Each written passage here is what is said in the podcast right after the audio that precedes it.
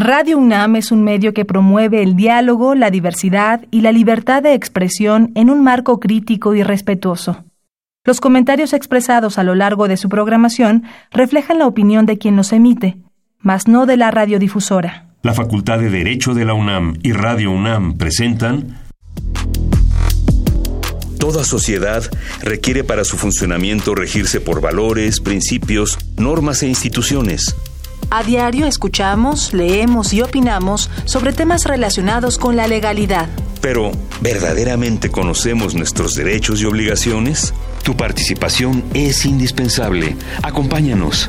Derecho a debate. En la cultura de la legalidad participamos todos. Conduce Diego Guerrero.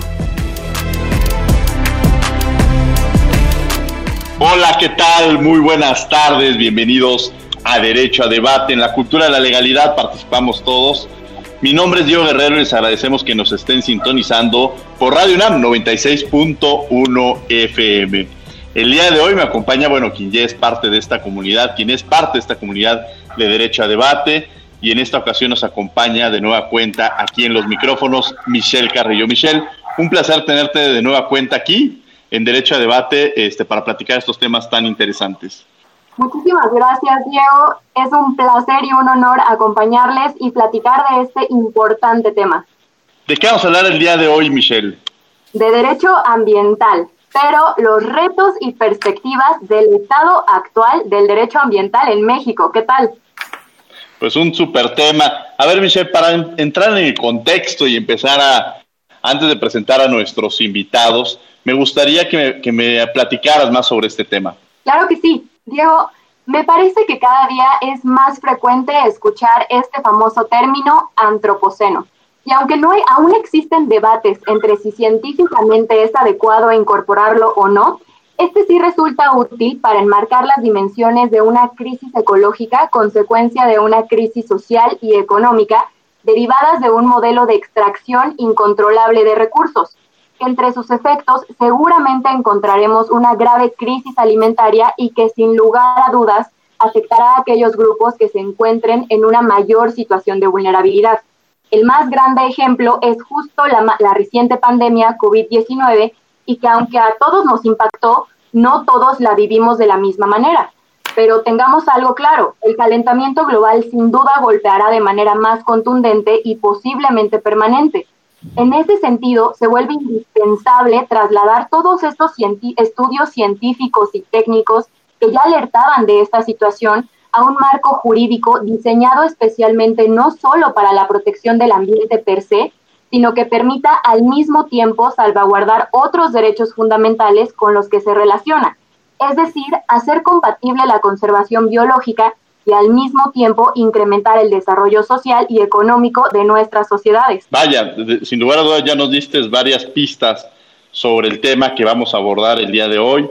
Eh, ¿qué, es, ¿Qué entendemos por antropoceno ahorita que ocupas esa palabra, Michelle?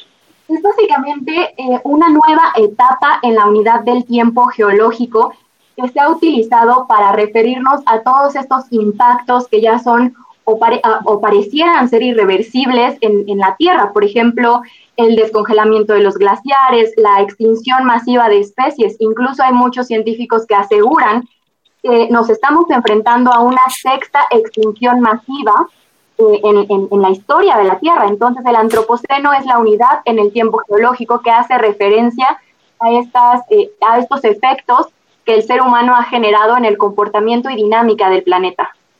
Perfecto, pues bueno, qué bueno que nos dices ya esta, esta definición, definitivamente ya muestras este, tu formación de, de bióloga y vamos a escuchar, a conocer las voces universitarias y regresamos a los micrófonos de Radio UNAM 96.1 FM. Esto es Derecha Debate. Las voces universitarias.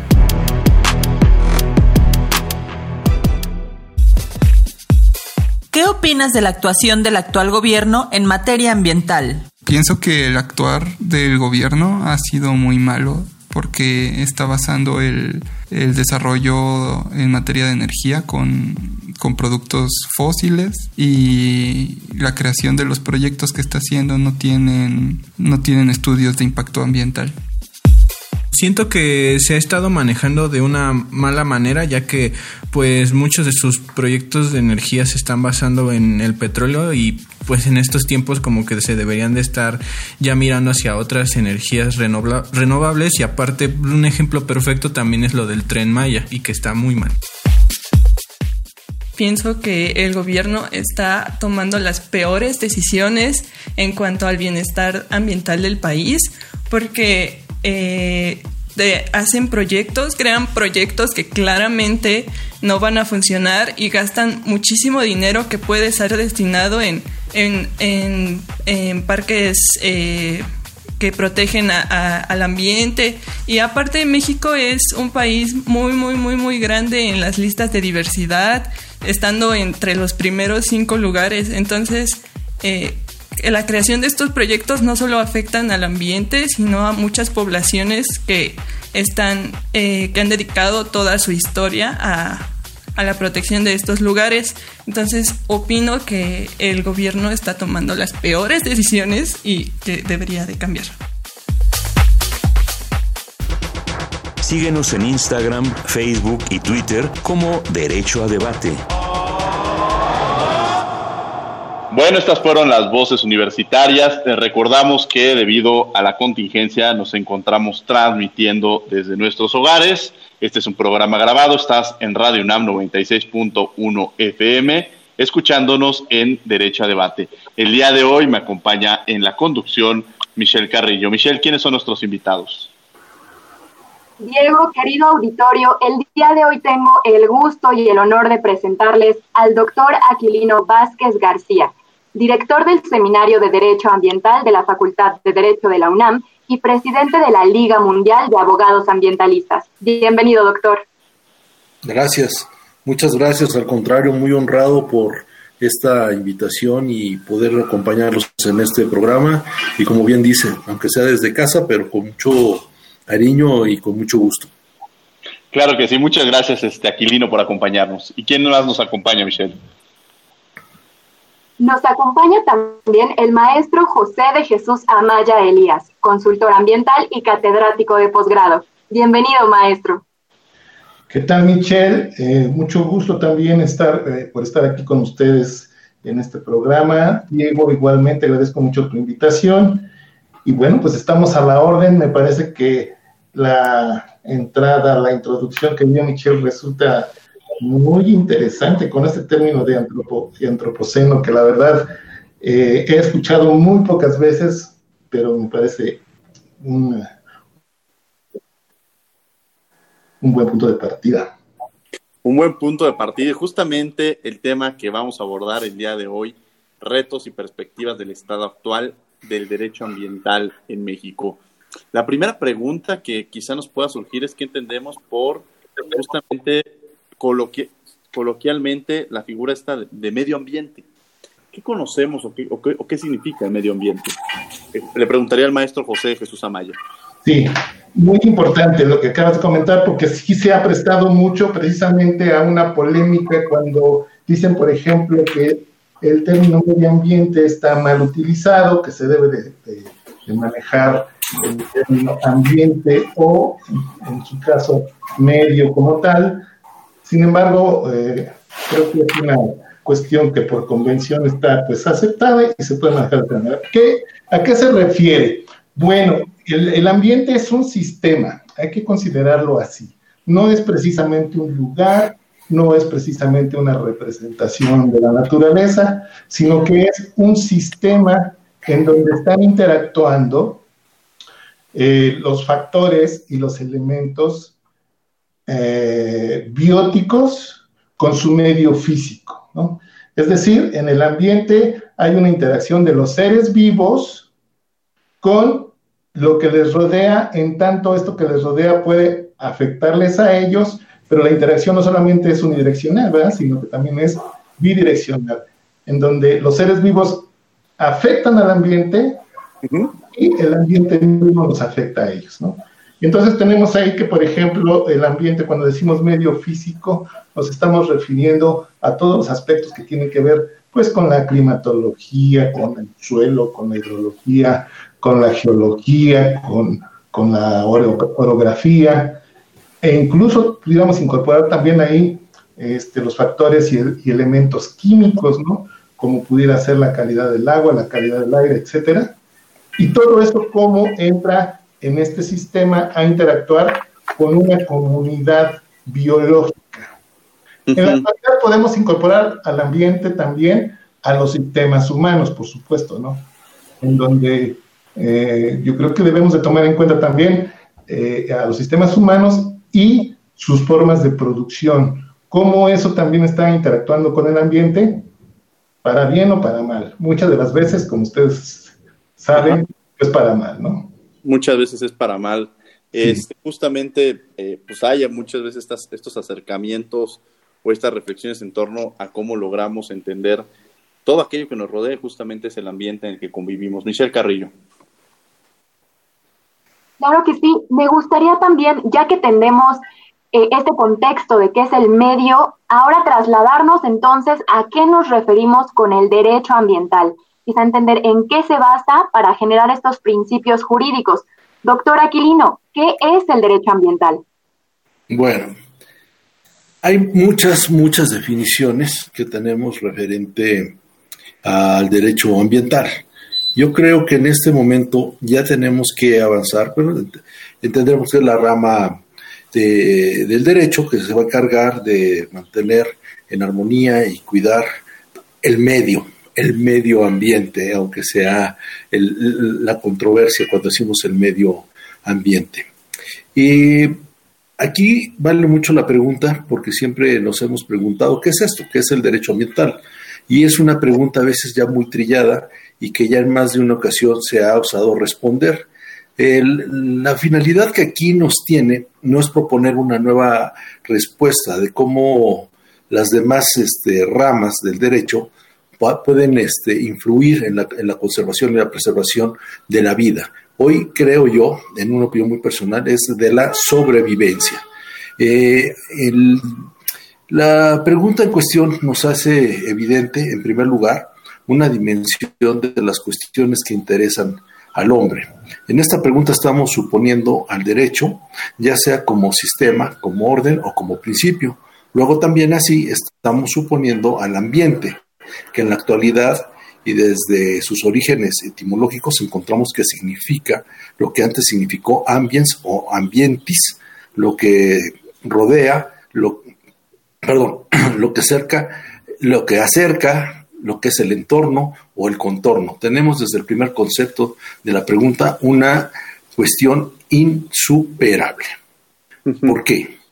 ¿Quién, quién, qué se siente o quien se siente experto en el estudio declara honestamente que sus escritos y definiciones están libres de sí mismo para no plasmar en su producto. Es decir, que por eso tenemos una gran diversidad de, definiciones, unas eh, con unos elementos y otros con otros. Yo les digo, el derecho ambiental viene a ser esa rama del derecho que nos va a garantizar una, una sobrevivencia en el, en, el contexto, en el contexto mundial, respetando la naturaleza, respetando a todos los seres vivos, eh, eh, flora, fauna, en fin. tenemos que tomar en cuenta que esta disciplina, que no es nueva, pero que mucha gente dice que está de moda, no es así, pero bueno, que esta disciplina tiene una base técnica metajurídica, es decir, de esas partes técnicas que en su momento han, visto que hay deficiencias, es que dan los insumos a los abogados para poder crear esa normatividad que se necesita para poder proteger eh, pues en, diferentes materias. Podemos hablar de flora, de, de, especies silvestres, podemos hablar de residuos peligrosos, en fin, es, un, es una disciplina eh, transversal que toca, trastoca casi todas las ramas del derecho, pero es multi e interdisciplinario. Entonces creo que eso es lo que lo hace siempre más interesante, porque el abogado, la abogada y ambientalista siempre debe de estar acompañado para poder dar una consultoría integral de un eh, lo digo con respeto, porque sé que a, muchos les gusta, pero de un buen técnico, de una buena técnica, para poder hacer eh, integralmente una verdadera consultoría. Un ejemplo de ello, y he tenido la oportunidad de trabajar al lado del maestro José de Jesús Amaya, y es como eh, vamos compaginando pues la parte de su expertise, que es mucho en la parte técnica, y la nuestra pues es dentro de la parte jurídica para llevar a buen resguardo o buen fin todos los proyectos. Claro, me gustaría justamente retomar eso que, menciona el doctor Aquilino Vázquez, referente sobre esta relación que existe entre el derecho, este trabajo inter y multidisciplinario eh, que se lleva a cabo. ¿Cuál es la importancia del mismo este eh, maestro José Jesús Amaya? Bueno, pues es fundamental, es fundamental. Como comenta eh, el doctor Aquilino, la rama del derecho que se refiere al derecho ambiental, uno de los aspectos que se debe de considerar, pues es cómo entonces eh, se da esa interacción, ¿verdad? Entre lo que es el derecho en sí mismo con los aspectos técnicos que, que son los que van a ser sujetos de alguna regulación. Pero el, el, ambiente es tan eh, amplio en su concepción, tan diverso, tan, eh, diría yo, tan complejo, tan intrincado, que el, el estudio y el abordar las problemáticas ambientales requiere de una visión netamente multidisciplinaria.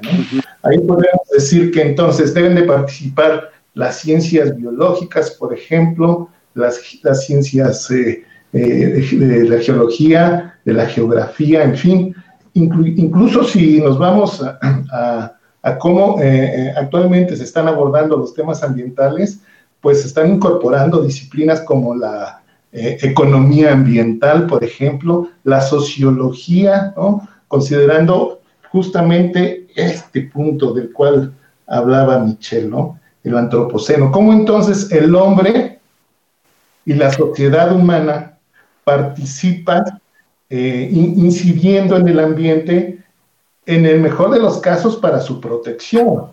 Claro.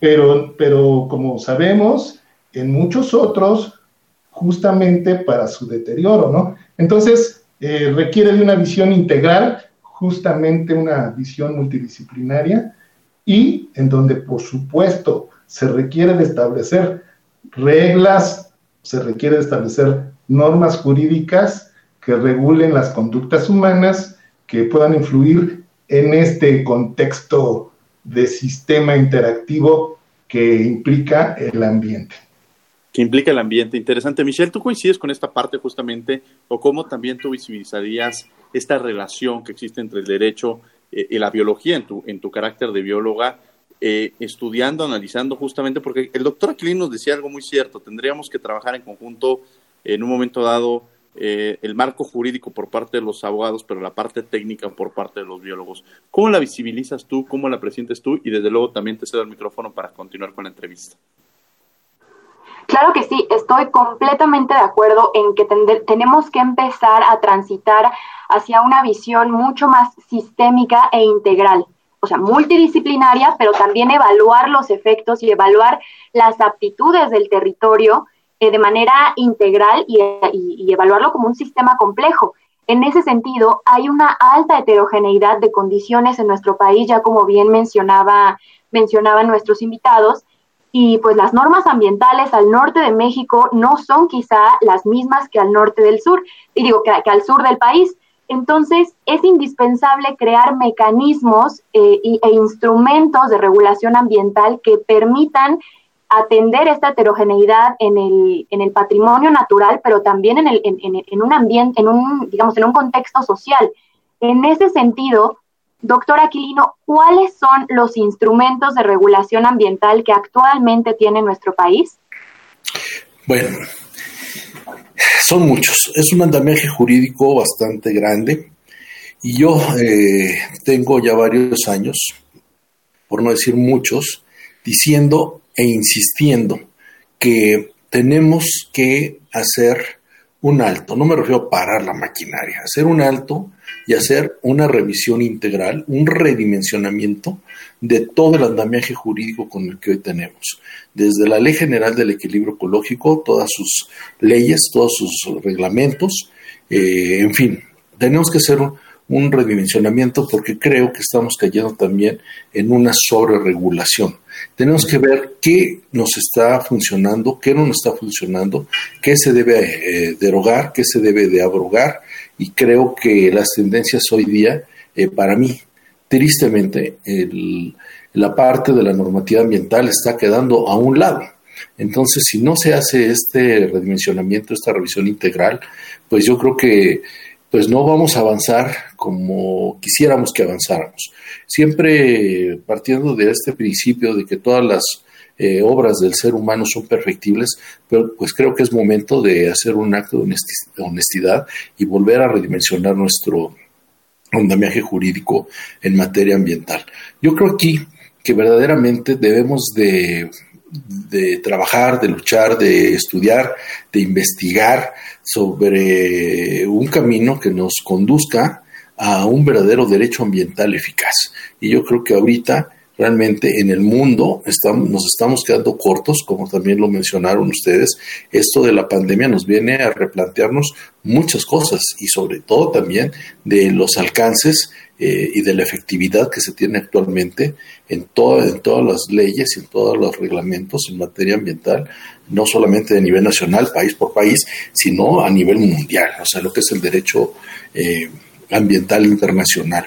Y retomo también algo que decía el maestro Amaya, que eh, también tenemos que tomar muy, muy en cuenta la parte de la economía ambiental o lo, que se está trabajando hoy, que es este de la, economía, este, se me fue el término, la eh, circulante, se me fue el término, circulante, eh, pero tenemos que, que, ir verdaderamente hacia estos, que la, la sociedad le podamos dar esos insumos que necesitan nuestros gobernantes para poder hacer eh, nuevas políticas públicas que verdaderamente sean eficaces, eficientes y aplicables. Sin estas políticas públicas, por más perfecto que tengamos en nuestro marco jurídico, va a ser imposible, imposible que llegue a donde tenga que llegar y salvaguardar eh, la materia específica para lo que está siendo creado una ley o un reglamento.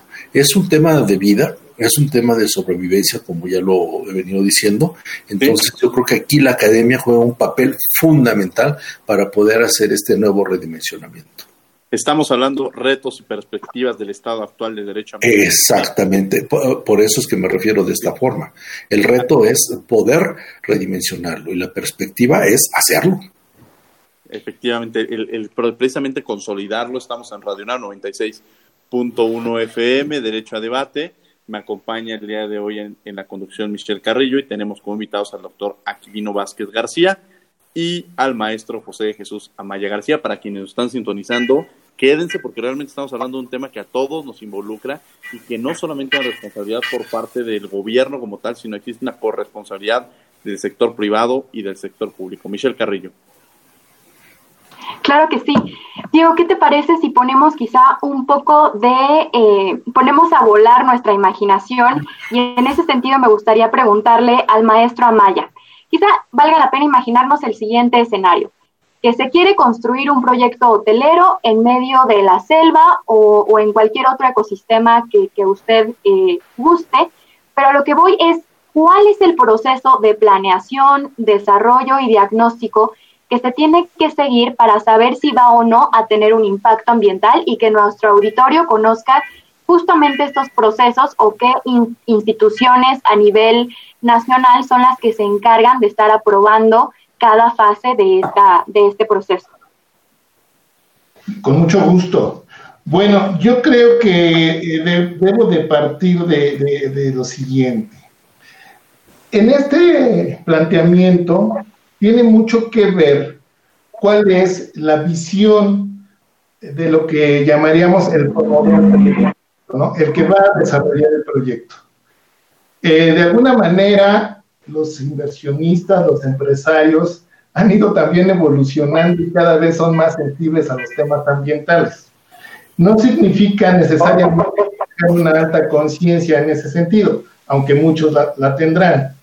Significa también que muchos de ellos saben que deben de cumplir con una regulación, con una ley, con un reglamento y normatividad que eh, de no hacerlo así podrían hacerse acreedores a alguna sanción. Y eso es también muy importante. Pero entonces, ¿cuál es la visión? De entrada, de, ¿quién diseña el proyecto y cómo lo diseña? Si en el diseño del proyecto están ya incluidos los aspectos ambientales, eh, ahora se habla, por ejemplo, de proyectos sustentables, por decirlo así, y que ya tengan contemplado el aprovechamiento racional de los recursos naturales, tengan contemplado que hay ciertos recursos o ciertos ambientes que deben de ser preservados, como es el caso de los manglares, por ejemplo, y que tengan eh, incorporadas medidas o acciones para prevenir, corregir, mitigar o compensar los, los, impactos ambientales, pues ese proyecto seguramente va a transitar de una manera, digamos que más suave en el cumplimiento que, que, se, debe que, se, debe, que, se debe aplicar para la, en, materia de, legislación ambiental. Eh, por otro lado, existen instrumentos jurídicos que regulan este tema. En alguna ocasión platicaba yo con, con Aquilino precisamente de que la evaluación del impacto ambiental y el contar con una autorización en esa materia prácticamente para muchos proyectos de desarrollo representa eh, su acta de nacimiento. Si no cuenta con eso, pues prácticamente pudiéramos decir que ese proyecto nació mal ¿no? Eh, nació con una malformación congénita, por decirlo de alguna manera. ¿Qué es lo que se debe de hacer? En principio, diseñar proyectos que contemplen todos, no solamente los aspectos de carácter eh, económico, de diseño o de carácter social, los beneficios sociales que puede atraer un proyecto, sino contemplar definitivamente la dimensión ambiental, ¿no? Y que además consideren a la evaluación del impacto ambiental no solamente como un instrumento jurídico que les va a permitir tener una autorización para su proyecto, sino que sea justamente un instrumento para la toma de decisiones a fin de que los propios promoventes del proyecto pudieran definir si ese proyecto realmente es viable o no. No solamente desde el punto de vista económico, como ya dije, o desde el punto de eh, de vista social o en cuanto a generación de empleo, sino también en cuanto a su viabilidad ambiental. Entonces, eh, digamos que eh, desde, el punto de vista del cumplimiento legal, pues un proyecto que se pretende desarrollar de acuerdo a lo que establece la ley, la Ley General del Equilibrio Ecológico, la protección ambiente y el reglamento correspondiente, que en este caso es el reglamento de la ley en materia de me gustaría aventarle justamente la pelota al doctor Aquilino, que en el escenario que nos presenta eh, Michelle, que en este momento se acercara a algún cliente y le dijera al doctor Aquilino, oiga, queremos hacer un, este, el, planteamiento que hacía, quizá una construcción, un, este, una carretera, este, todo este tipo de, aspectos que pueden afectar el tema ambiental y cómo, qué, les contestaría usted, doctor Aquilino, cuál sería el procedimiento sencillamente para quienes nos escuchan que se debe llevar a cabo? Muy sencillo. Retomo todo lo que dijo el, maestro Amaya y tiene que ser un proyecto integral, un proyecto que efectivamente demuestre que va a ser eh, sustentable.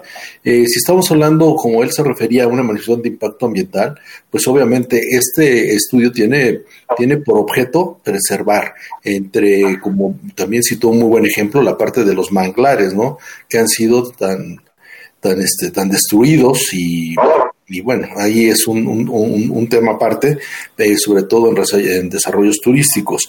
Entonces, son eventos que tienen que efectivamente cumplir con el ABC que se marca técnica y, jurídica, y jurídicamente para poderlos presentar y que en, en, esta, en, este, en esta evaluación que hagan las, las, este, las autoridades se puedan ver cómo se puede prevenir, cómo se puede corregir, cómo se puede mitigar y en esto que se llama resolutivo, que es el documento final, poder darle seguimiento a algo muy importante que son las condicionantes, porque muchas veces termina un, proyecto y ya no se le da seguimiento a los condicionantes. Eso también es algo muy, muy, muy importante. Y yo siempre lo he dicho, a lo mejor hay vacíos, y que seguramente los hay. Eh, pero esos, vacíos eh, se deben de subsanar en una, en una, en una cuestión de conciencia, tanto del empresario como de sus consultores, para que la autoridad verdaderamente pueda evaluar lo que debe de ser. Y no debemos aferrarnos a querer tener proyectos donde no se puede. Entonces ahí es donde se, lleva al traste cualquier cuestión positiva que pudiera tener un proyecto en quererse hacer donde no corresponde en, eh, por las características que pueda tener esas, esa propiedad donde se quiere desarrollar el proyecto. Entonces, ¿qué es, qué es muy, qué, qué sería una forma muy sencilla y lo saben, los grandes inversionistas y los pequeños, los medios, todos lo saben, es ir de la mano con la autoridad a través de quién, de sus consultores y cumplir estrictamente la normatividad que exista. Buena o mala, el primer subsanamiento debe de ser en conciencia. Uno sabe si puede ir más allá positivamente de lo que nos está pidiendo una normatividad, pues implementarlo. Es en bien del lugar, es en bien de la inversión, es en bien del futuro de ese, de, llamémoslo, de ese proyecto turístico. Entonces, no solamente estás pensando en el presente, sino también en el futuro, de teniendo una armonía y una muy buena relación. Una muy buena relación en el entorno.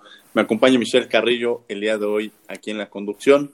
Justamente estamos hablando, para quienes están sintonizando, retos y perspectivas del estado actual de derecho ambiental en México. Michelle Carrillo. Claro que sí.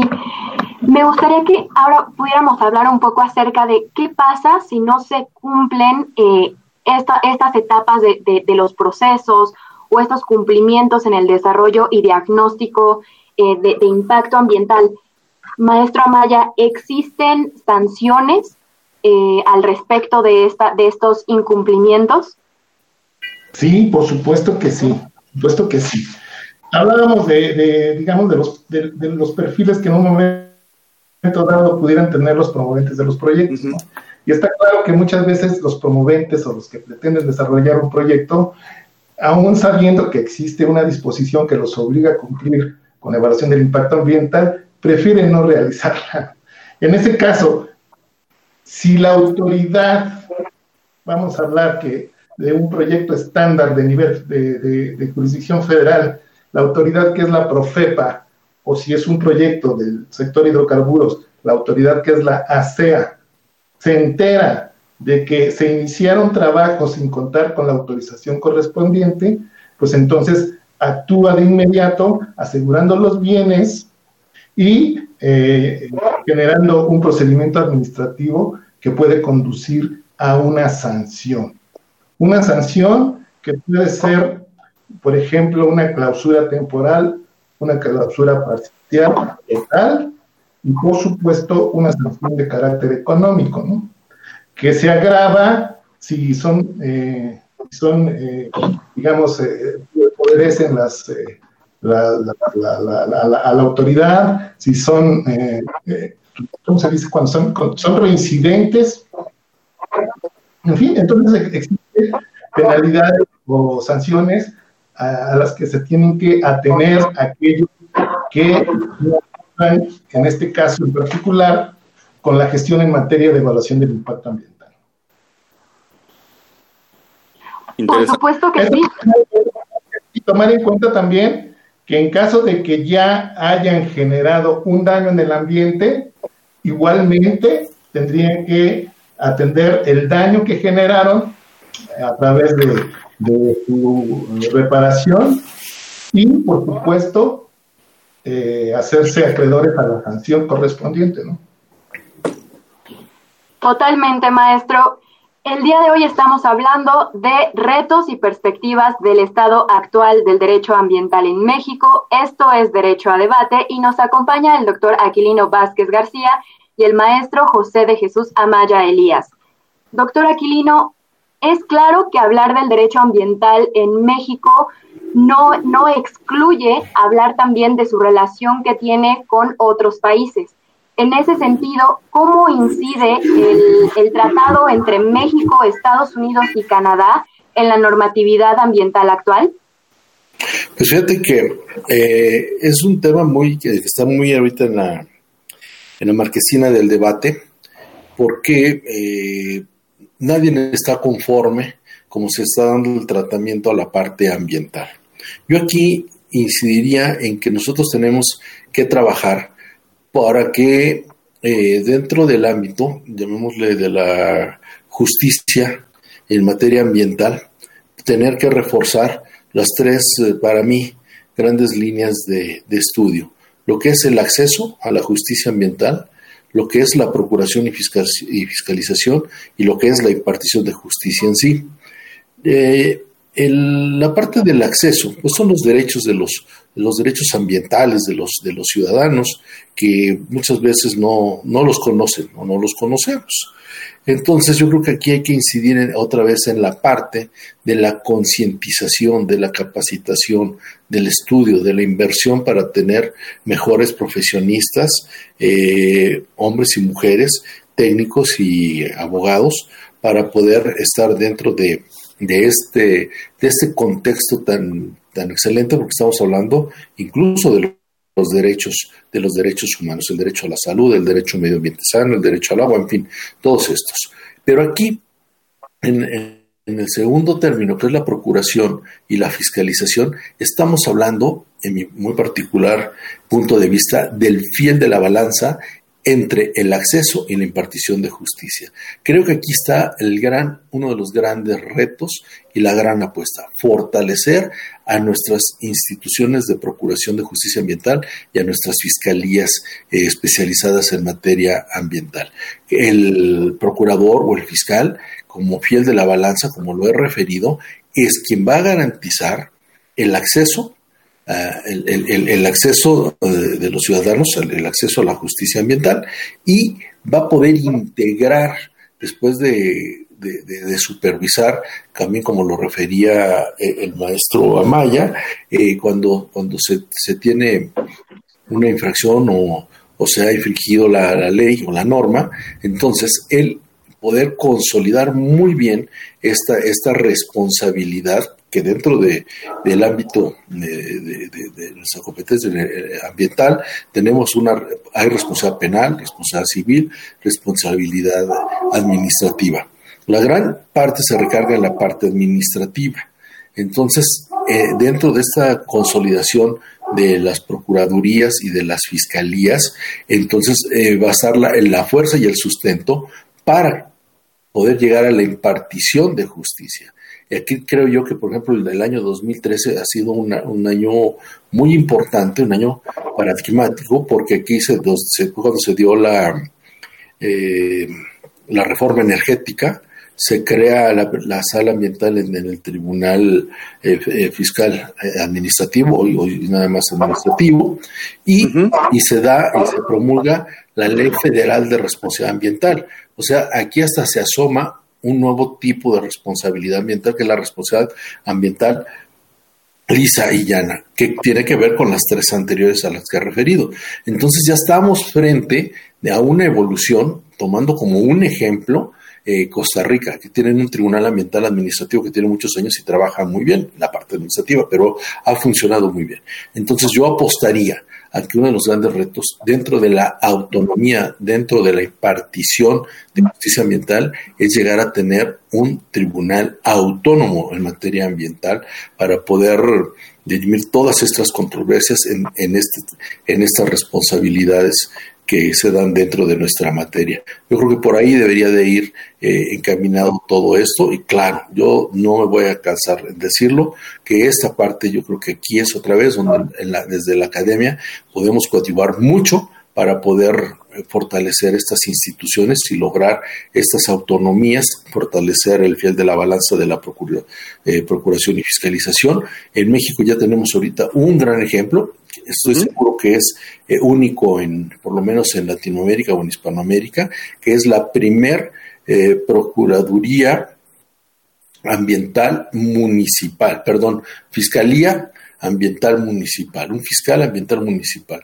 Yo creo que es un gran ejemplo, es en Tlajomulco, en, en, Jalisco, y su titular es el maestro Sergio Arias. Entonces creo que también ahorita que las instituciones están rebasadas por cuestiones presupuestales, por, por cuestiones de, de, fuerza humana, de elementos para poder estar en todos los, en todos los frentes y en todas las materias, pues yo creo que aquí nos, se podrían apoyar mucho desde la base del federalismo a través de las fiscalías eh, municipales ambientales. Claro. Ahí está un, un, gran reto, ahí está una gran perspectiva, donde si en, suma de todos estos recursos se pueden ir bajando, creo que tendríamos mucho mejores resultados. Claro, tienes esta parte comparativa aquí vino de cómo se tiene que empezar a abordar el tema por la, corresponsabilidad y coordinación que debe existir. Y justamente en ese sentido, eh, maestro Maya, eh, me gustaría, quizá le voy a hacer una pregunta que puede ser compleja para, para contestarla sobre cómo evaluaría usted o cuáles son las condiciones, el compromiso, la responsabilidad que se tiene en el caso del Estado mexicano referente al tema ambiental. ¿Cómo, cómo lo percibe usted? ¿Cree que hay un compromiso, que hay, hay asignaturas pendientes? Eh, ¿cómo, cómo, lo, ¿Cómo lo siente usted? Bueno, yo, yo considero que eh, en efecto existen algunas asignaturas pendientes. Considero que a pesar de la relevancia que tiene el tema, no eh, ocupa una, una, posición de, digamos, eh, de prioridad dentro de la política nacional de la administración pública, digamos, ¿no? Lamentablemente, porque estamos viendo cómo los temas ambientales se están eh, eh, afectando la calidad de vida de las personas, la calidad de vida de la sociedad, ya no a la distancia, ¿no? sino que ahora cada vez los tenemos más cercanos. Hablar, por ejemplo, de cambio climático como un fenómeno de carácter mundial, yo creo que los, se ha ido tomando muy a la ligera porque todos los escenarios que se han planteado a largo plazo o a mediano plazo para el cambio climático son catastróficos. Y yo no veo que el gobierno mexicano y en términos generales eh, eh, los gobiernos de, los diversos países que están involucrados con el tema, ¿no? En el, en el protocolo de Kioto y demás, realmente estén haciendo los esfuerzos que se requieren para poder atender esa problemática. Viéndolo desde esa perspectiva de, bueno, de carácter mundial, ¿no? Y a nivel eh, nacional, incluso a nivel regional, local, no sé, estatal y municipal quizá, creo que el tema todavía no ocupa el lugar que debería de tener. Es muy simple y yo lo he comentado muchas veces.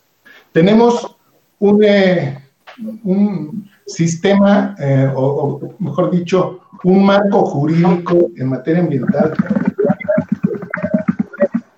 con deficiencias, con, eh, eh, eh, en algunos casos con alguna sobreregulación, como decía el doctor Aquilino, en otros casos con algunas lagunas, pero lo más grave es que teniendo los instrumentos para eficaz o, o hasta cierto punto eficaz el tema ambiental, no se están aplicando verdaderamente como debería de ser. Es decir, claro la ley se cumpliera. Sí, porque al, este mundo, este país, esta calidad de vida a la, que me refiero sería mucho más. Sí, porque, doctor, coincido perfectamente con usted, sobre todo en el planteamiento de la corresponsabilidad que debe existir. Es decir, hay temas en los cuales podríamos interpretarlo como que, hay, que sí existen estas barreras, ¿no? Quizá en el, en el tema de corrupción, en el tema de inseguridad, si hay un, si hay un tema territorial en el cual existe una responsabilidad exclusiva o local, lo podríamos ver. Pero el tema ambiental va mucho más allá. O sea, las acciones o reacciones que se tienen en países como, quizá pensemos en nuestros vecinos del norte, Estados Unidos, eh, y las, tanto las cosas propositivas o negativas que hacen, no, no es que vivan una, una burbuja y les afecte exclusivamente a ellos, sino nos afectan al mundo sobre todas estas repercusiones que se van generando y que van dañando eh, en ese sentido. Ahorita usted mencionaba una figura, este, que es esta palabra, de, el doctor Amaya hablaba sobre la, palabra de cambio climático. Michelle, ¿tú habías escuchado esta figura de cambio climático? ¿Qué sabes sobre, sobre este concepto? Sí, Diego, mira, es un término que ha sustituido a algo que también conocemos como eh, que durante mucho tiempo escuchamos el aumento, el, incremento en la temperatura, ¿no? Este aumento, pero va más allá, es un cambio en el clima general que es atribuido directa o indirectamente a las actividades humanas y que altera la composición global de la atmósfera y está relacionado a la concentración de gases de efecto invernadero que bien podrían causar justamente este incremento en, en, la temperatura, pero bien podrían causar otros fenómenos. Es como un, un término general para englobar varias consecuencias que se pueden generar en la dinámica climática del planeta. Claro, muchas gracias. A ver, Aquilino, a mí me llama mucho la atención algo. La Facultad de Derecho eh, hizo un cambio en su plan de estudios. Y generalmente cuando estudian o cuando ingresan a la Facultad de Derecho, eh, pues entran con un perfil casi, casi entre penalistas, civilistas, y dentro de la carrera empiezan a descubrir que el marco de oportunidades es mucho más amplio y hay otras ramas y hay otras experiencias. Y una de ellas, que me parece que ahorita justamente en la pandemia tiene que ser visibilizada con mayor profundidad, es el tema justamente del derecho ambiental. Ahorita incluso en tu intervención anterior nos hacía referencia sobre una serie de instituciones, porque lo que podrían decir es, bueno, me dedico al derecho ambiental, pero ¿en dónde lo ejerzo? ¿Dónde lo aplico? Y ahorita ya nos diste un panorama de aquellas instituciones que están responsabilizadas en el tema. Si un estudiante te, preguntara y te dijera, me dedico al, derecho ambiental, ¿por qué y cuáles la, las oportunidades que en un momento dado se deben generar? Y también incentivarlos a que trabajen, porque también es una rama muy interesante que permite una co-colaboración con otras disciplinas, como incluso lo estamos haciendo ahorita con el área de la biología, ¿no? Totalmente. Fíjate que esto es muy interesante, esta pregunta, porque efectivamente los alumnos siempre llegan con ese tipo de, perfiles o con esas este, experiencias familiares o de amigos que pueden ser abogadas o abogados exitosos y traen otros temas. Pues el derecho ambiental te abre todos esos abanicos. Puedes estar en la parte civil, en la parte penal, en la parte administrativa, en la parte fiscal, en la parte laboral, en fin, afortunadamente es tan transversal nuestra, nuestra, nuestra rama que eh, eh, interactuamos con todos y todos tienden hacia una especialización en la parte de los seguros, hoy que está tan de moda, todas las legislaciones hablan de los seguros ambientales, pero realmente, ¿cuáles son estos tipos de seguros ambientales? O sea, el, el abanico de oportunidades, si nosotros se los decimos a nuestros alumnos y a nuestras alumnas, es muy grande y durante el curso, pues van viendo ellos dónde pueden incidir con esos perfiles o con esas orientaciones que ya traían, hacia dónde van a querer dirigir su, su carrera ya profesionalmente hablando cuando terminen. Entonces, eso nos ha llevado a que tengamos muy buenos números dentro de la elaboración de tesis para exámenes profesionales, al diplomado que tenemos eh, conjunto con, contigo en, en, eh, en, educación continua de titulación y ampliación de conocimientos, sino de, otros países, pues es eso, la gran gama. Ahorita que Michelle mencionaba lo del cambio climático, me vino a la, a la mente un libro muy interesante que se llama Derecho del Cambio Climático, del doctor Dino Bellorio Clavot, que precisamente habla de todo esto, pero dentro del cambio climático. Él es un académico, que tiene mucha, mucha obra. De hecho, tiene un compendio de derecho ambiental también, donde aborda todos los temas. En fin, tiene muchas, muchas obras. Pero podemos incidir prácticamente en todas, porque hay otro, la concurrencia nos permite actuar en nuestra materia a nivel federal, estatal y municipal, que aquí es donde también nosotros estamos trabajando mucho desde el seminario, porque el tema de la concurrencia muchas veces es el que nos está eh, frenando para hacer las cosas más rápidas, más expeditas, más eficaces, más eficientes.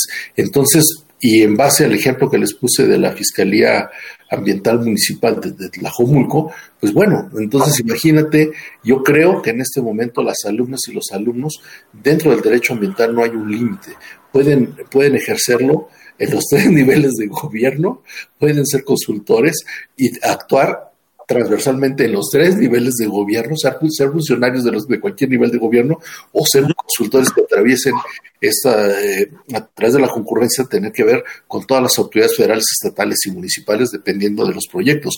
Es una, una gama grandísima, impuestos verdes, en fin, son tantas y tantas cosas que no, no, no terminaríamos. Por eso es que el nuevo plan de estudios, de aquí agradezco una vez más públicamente a nuestro director, el doctor Raúl Contreras Bustamante, el que haya impulsado este nuevo plan de estudios donde nuestra materia vuelve a ser obligatoria y además crea algunas optativas para fortalecer a nuestras alumnas y nuestros alumnos que quieran seguir dentro del estudio del derecho ambiental, ya con, algunas materias específicas como cambio climático, eh, derecho urbanístico, eh, protección animal, eh, cambio climático, energético, energético, derecho energético, en fin.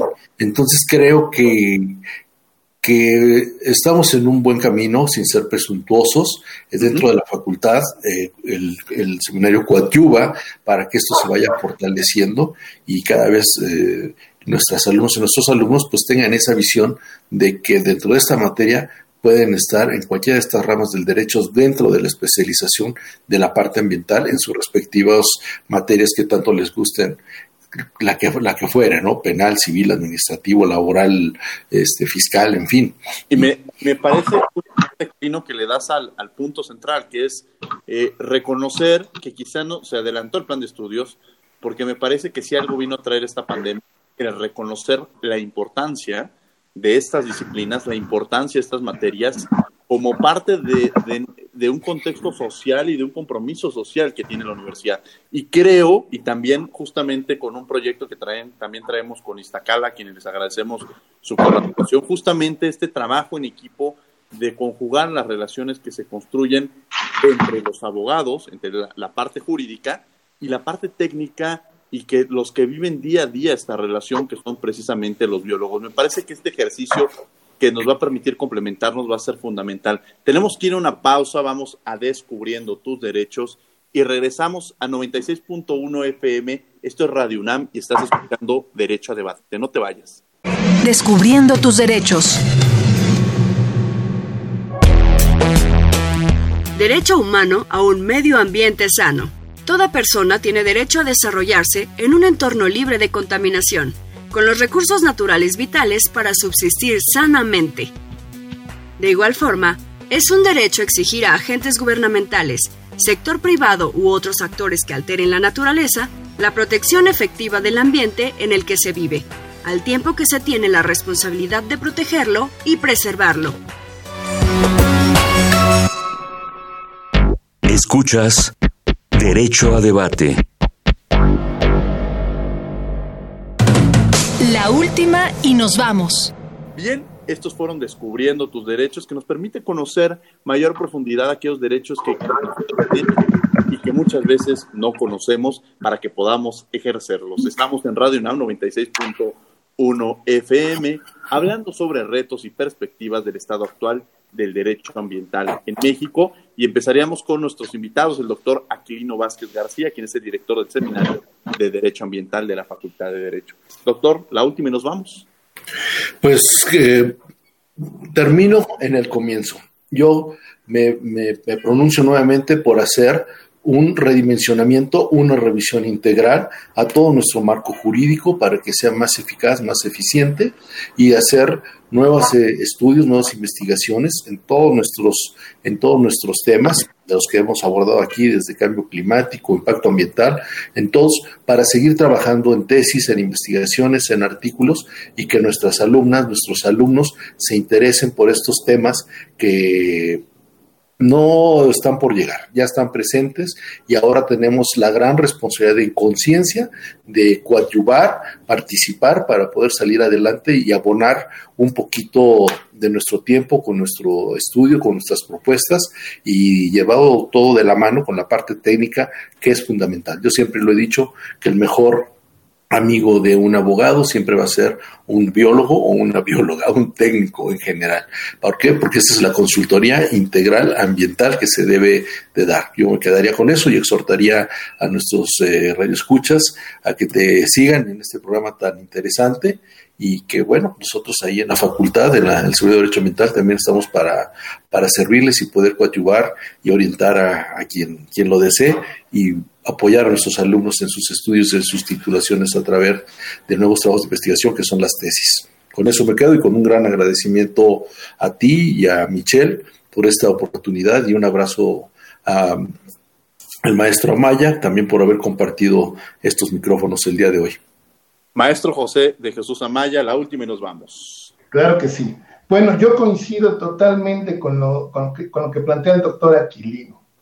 Eh, efectivamente tenemos eh, un eh, marco regulatorio ambiental muy complejo, en donde sí, efectivamente también hay una sobreregulación en algunos temas, ya lo dijimos, ¿verdad? Unas algunas en otros, pero que esto a menudo hace muy difícil, dificulta mucho el cumplimiento de la gestión ambiental que tienen que atender eh, las empresas, quienes realizan actividades productivas, en fin.